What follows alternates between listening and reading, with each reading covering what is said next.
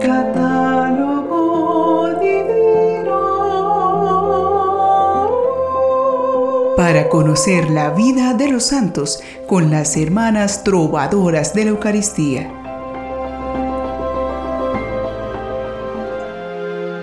Qué bueno que estén atentos para escuchar nuestro catálogo divino. En este admirar las vidas celestiales, siempre nos sorprendemos cómo, a partir de historias a veces tan trágicas, pueden surgir bellas historias de amor hacia Dios.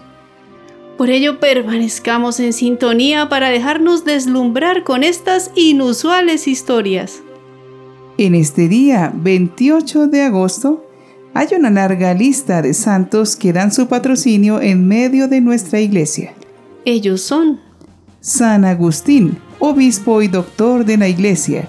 San Alejandro de Constantinopla, obispo. Beato Alfonso María Mazurek, presbítero y mártir. Beato Ángel de Pesque y Cernia, laico franciscano.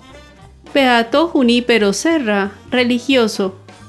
San Moisés el etíope, anacoreta, San Pelagio, mártir, San Restituto de Cartago, obispo y mártir, San Vicinio de Sarcina, obispo, y Santa Celia Guerán, madre de Santa Teresa del Niño Jesús.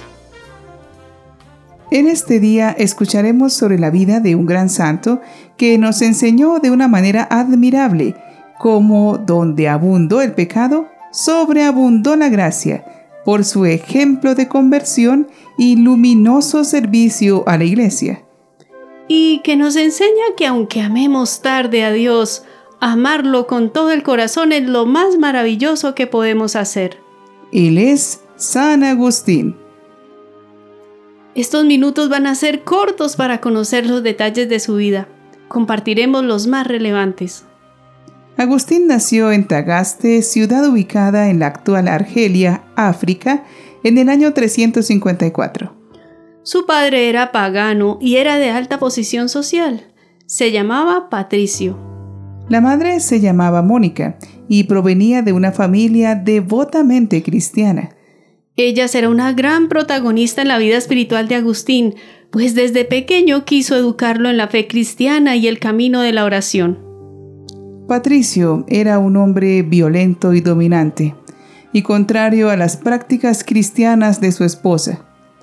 Sin embargo, luego de muchos años de súplica por parte de su esposa, fue acogiendo el mensaje del Evangelio hasta vivir una conversión al final de su vida.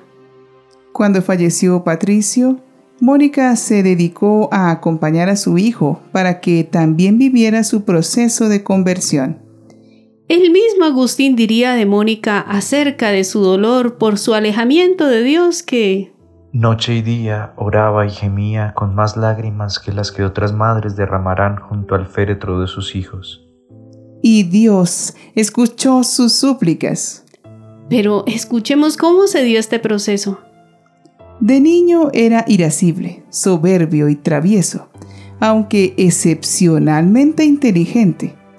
Siendo un joven brillante, sus padres quisieron darle la mejor educación, por lo cual se formó como retórico en las ciudades norteafricanas de Tagaste, Madaura y Cartago. Sin embargo, su juventud no fue del todo piadosa, pues nos cuentan que Agustín vivió entre los 15 y los 30 años con una mujer cartaginesa, cuyo nombre se desconoce, con quien tuvo un hijo en el año 372 llamado Adeodatus, que en latín significa regalo de Dios. Tenía una afición desmesurada por el teatro y otros espectáculos públicos y la comisión de algunos robos. Esta vida le hizo renegar de la religión de su madre, que sentía como una fe impuesta. En medio de su profunda inquietud intelectual, Agustín leyó una obra del filósofo Cicerón llamada Hortensius, y que le impulsó a lanzarse como un ardiente buscador de la verdad a explorar las distintas corrientes filosóficas de la época. En medio de esta búsqueda, Agustín se aficionó al maniqueísmo, que era una filosofía dualista persa, muy extendida entonces por el Imperio romano. Su principio fundamental es el conflicto entre el bien y el mal. Y a Agustín, el maniqueísmo le pareció una doctrina que parecía explicar la experiencia y daba respuestas adecuadas sobre las cuales construir un sistema filosófico y ético. Además, su código moral no era muy estricto. Agustín recordaría posteriormente en sus confesiones o autobiografía. Concédeme castidad y continencia, pero no ahora mismo. Desilusionado por la imposibilidad de reconciliar ciertos principios maniqueístas contradictorios, Agustín abandonó la doctrina y decidió establecerse en el escepticismo. En el año 383 se trasladó de Cartago a Roma y un año más tarde se va a Milán como profesor de retórica. Allí se movió entre filósofos neoplatónicos y conoció al obispo, el gran San Ambrosio, reconocido por su santidad y conocimiento en Italia. Ambrosio le recibió con bondad y le ilustró en las ciencias divinas, y así, poco a poco, renació en Agustín un nuevo interés por el cristianismo. Su mente tan prodigiosa, inquieta y curiosa, fue descubriendo la verdad que hasta ahora le había eludido. Sin embargo, vacilaba en su compromiso por debilidades de la carne. Temía comprometerse porque sabía que tendría que reformar su vida desordenada y dejar atrás muchos gustos y placeres que tanto le atraían.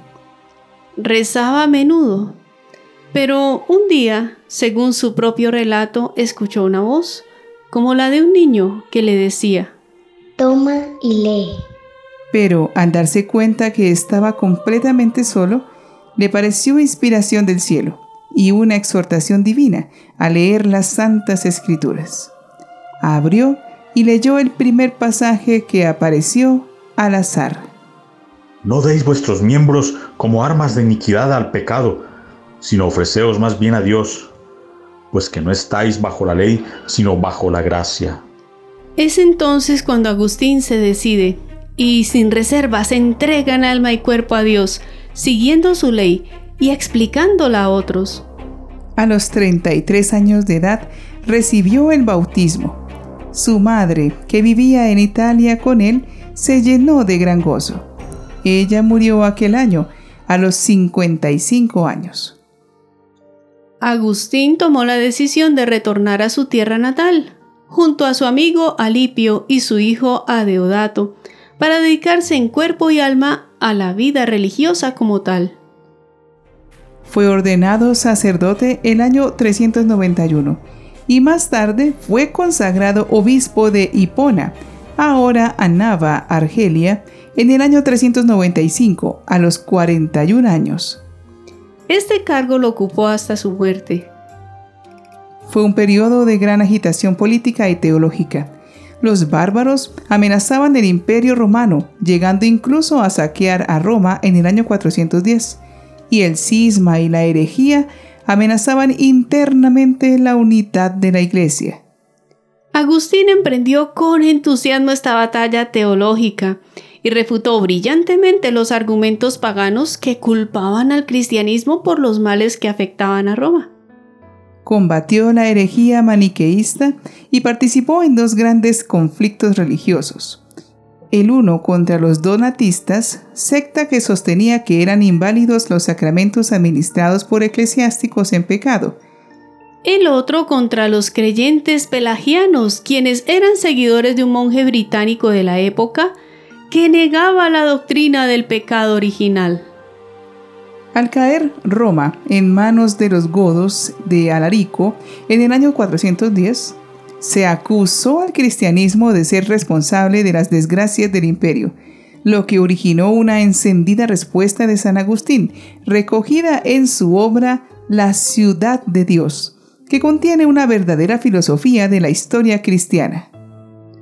Durante sus últimos años fue testigo de las invasiones bárbaras del norte de África, que iniciaron en el año 429, a las que no escapó su ciudad episcopal.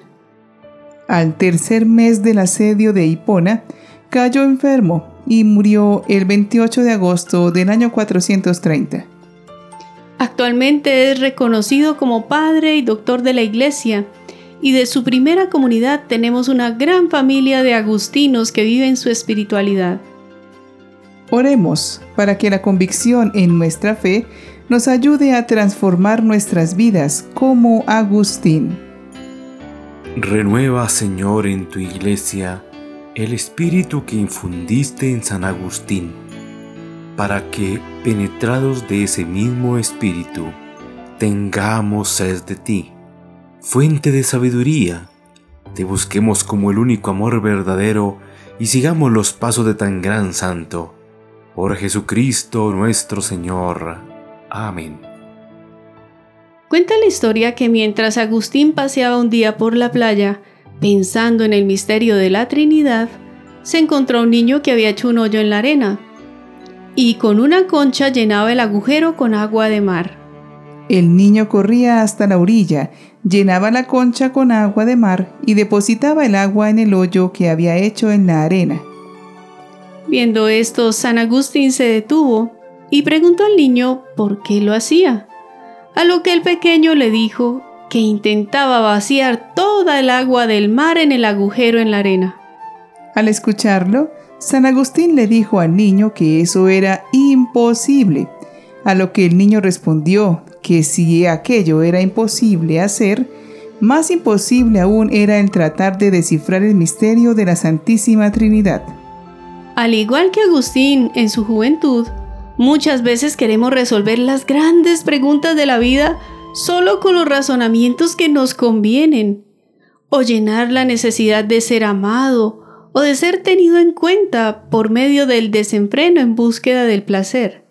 Reconozcamos que el equilibrio en nuestra vida lo alcanzamos cuando dejamos que nuestra parte espiritual nos conecte con lo más valioso que tenemos y que le da sentido a nuestra vida, ser imagen y semejanza de Dios.